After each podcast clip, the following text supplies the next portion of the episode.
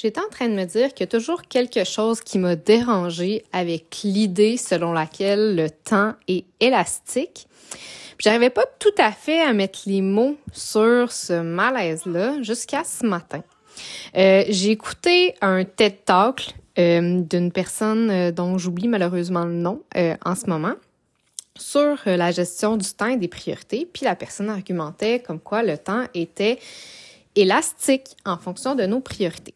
Puis elle donnait l'exemple d'une d'une femme entrepreneur qui euh, à laquelle on aurait demandé en début de semaine, euh, hey, peux-tu trouver sept heures dans ta semaine pour t'entraîner pour un triathlon, par exemple. Puis euh, la personne aurait clairement fait, ben t'es malade, mon heure est déjà plein, je peux pas faire ça. Pourtant, pendant la semaine en question, son, son, son sa tank d'eau chaude a pété en bon québécois. Et euh, de devoir gérer ce dégât-là, ça lui a pris sept heures dans sa semaine. Sept heures qu'elle n'avait au départ pas.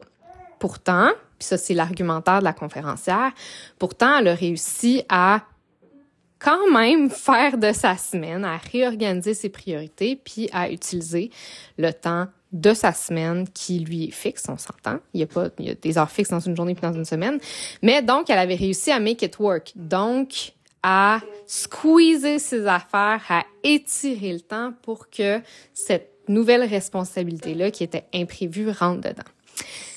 Puis quand j'ai écouté ça, j'ai fait oui, mais non. La première affaire qui m'est venue en tête, c'est la charge mentale puis l'énergie supplémentaire que la personne a dû mettre pour gérer ça. Puis euh, c'est pas quelque chose que je parle nécessairement, c'est pas quelque chose qui fait en, qui fait partie de mes équations pour l'instant, mais euh, tu sais c'est sûr et certain que cette personne-là en a écopé la semaine suivante.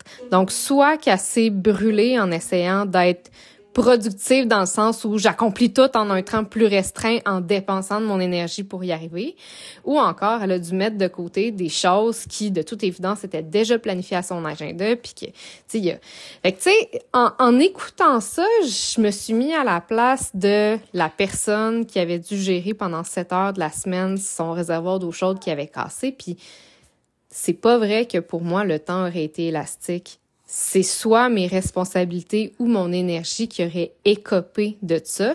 Puis ça fait en sorte que l'élasticité du temps est une illusion d'une certaine façon parce que ça demande d'autres ressources pour faire en sorte que ça fonctionne.